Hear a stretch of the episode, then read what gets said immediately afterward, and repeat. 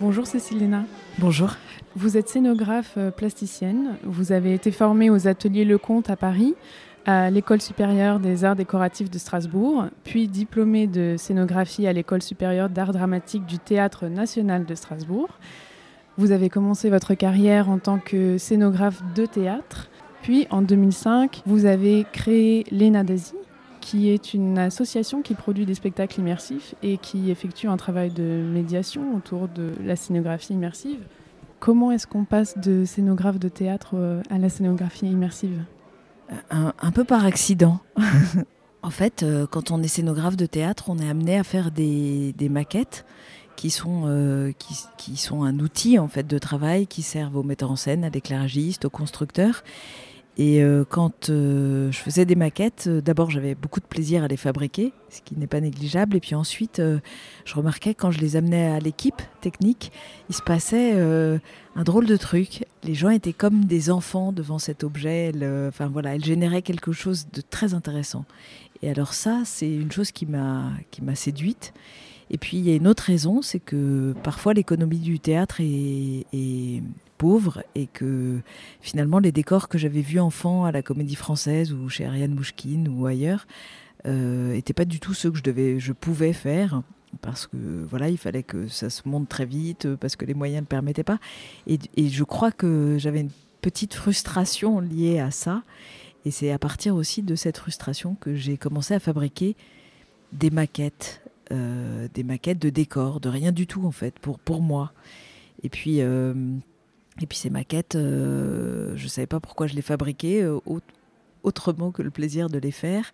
Et puis un jour, euh, dans mon atelier, il y avait de la musique qui passait, de la lumière à travers les persiennes de ma maquette, et j'ai compris que c'est comme ça que j'allais fabriquer des spectacles immersifs. J'ai euh, entendu dans d'autres interviews que vous aviez données que vous ne saviez jamais à l'avance euh, l'histoire que vous alliez raconter et qu'en fait c'est la maquette et c'est le lieu qui raconte sa propre histoire. Oui, absolument. Et ça c'est très important pour moi puisque c'est vraiment le processus inversé du scénographe. Puisque le scénographe, on lui donne un texte et puis euh, un certain nombre de consignes, mais euh, et, il va imaginer un espace scénique.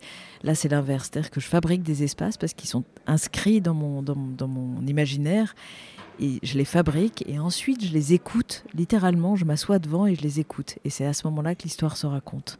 Et comme ça, je peux écrire en suivant. C'est aussi le propre de l'art immersif, en fait, de créer un lieu qui n'existe pas forcément ou qui pourrait exister ou qui existe ailleurs et de créer une forme d'utopie, en fait, dans laquelle euh, le spectateur est euh, plongé et où il peut devenir acteur. Et dans vos créations, euh, ce qui est frappant, c'est qu'il n'y a pas de, finalement, il n'y a pas de personnage autre que le spectateur et on entend simplement des voix qui nous racontent des histoires et on imagine qu'il y a eu des présences avant. Ben oui, oui, c'est. Enfin, l'absence, peut-être que c'est un des sujets principaux de mon travail. Et, et, j'ai découvert en le pratiquant, en faisant ces spectacles, à la fois ces maquettes et à la fois les spectacles immersifs dans lesquels vraiment les spectateurs rentrent, euh, je me suis rendu compte que, que, l'absence, elle était finalement très habitée par le spectateur. Et donc c'est lui qui va devenir le principal personnage de, mes spectacles.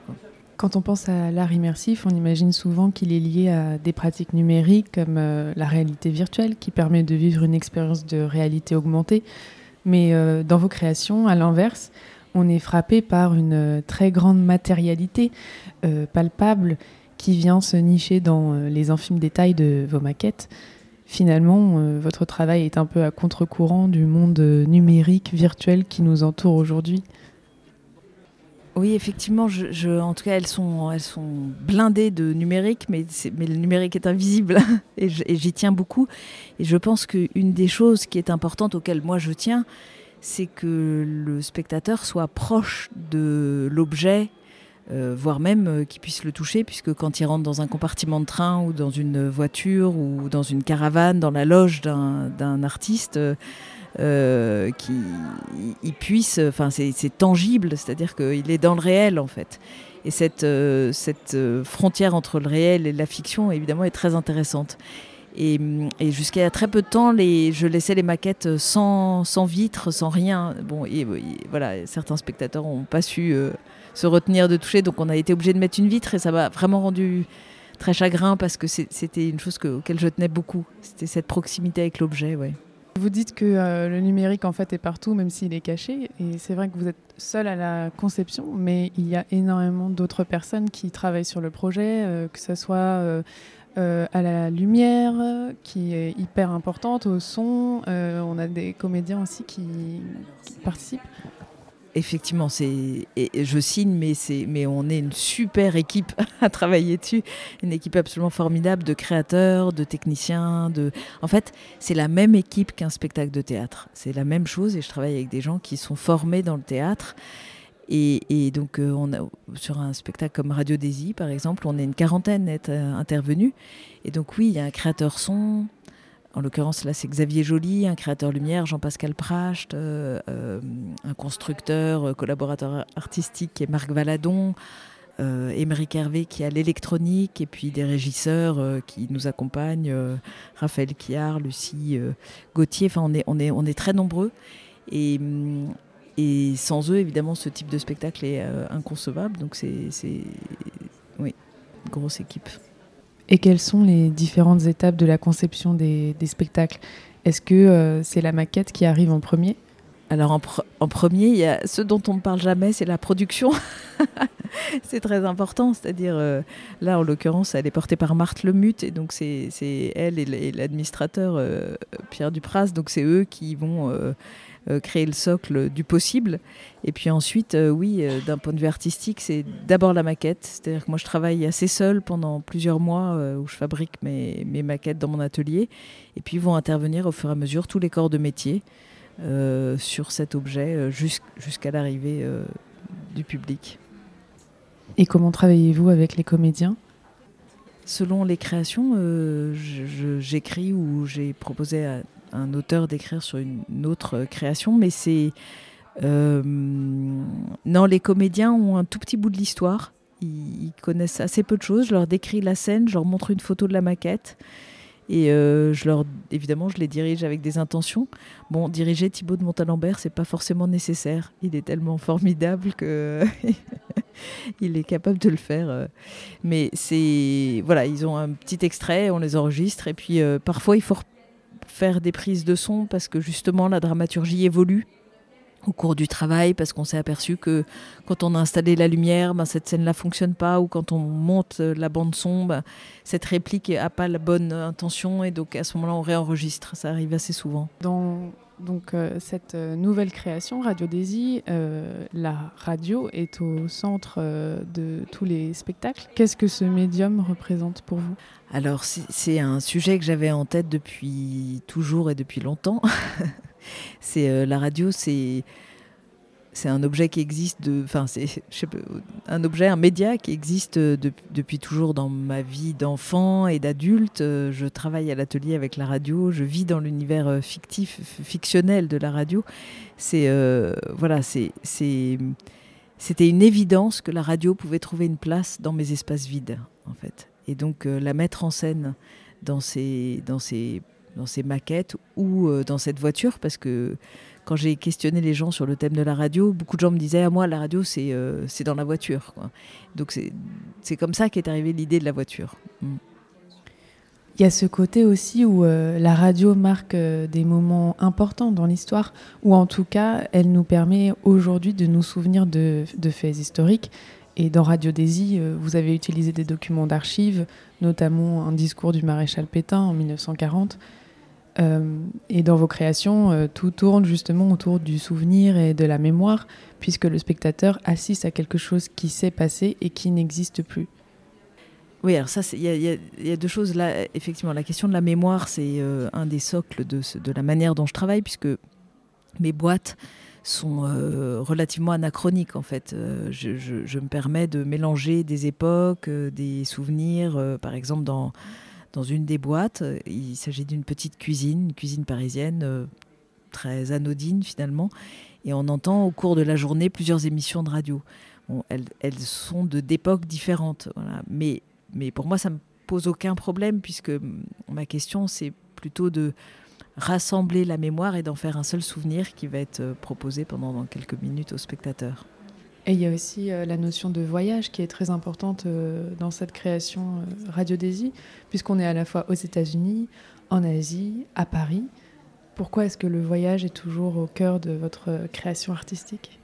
J'ai pas mal voyagé c'est absolument nécessaire pour moi et ça, ça, ça, me dépasse complètement. C'est-à-dire que dans chaque création, je, je retrouve plusieurs, euh, souvent les États-Unis, souvent l'Extrême-Orient, euh, souvent l'Asie du, du Sud-Est, et puis, euh, et puis l'Occident plus proche de nous. Et, et, ça me, voilà, c'est une chose qui, qui est indispensable pour moi, oui. Et mais je ne saurais pas dire pourquoi.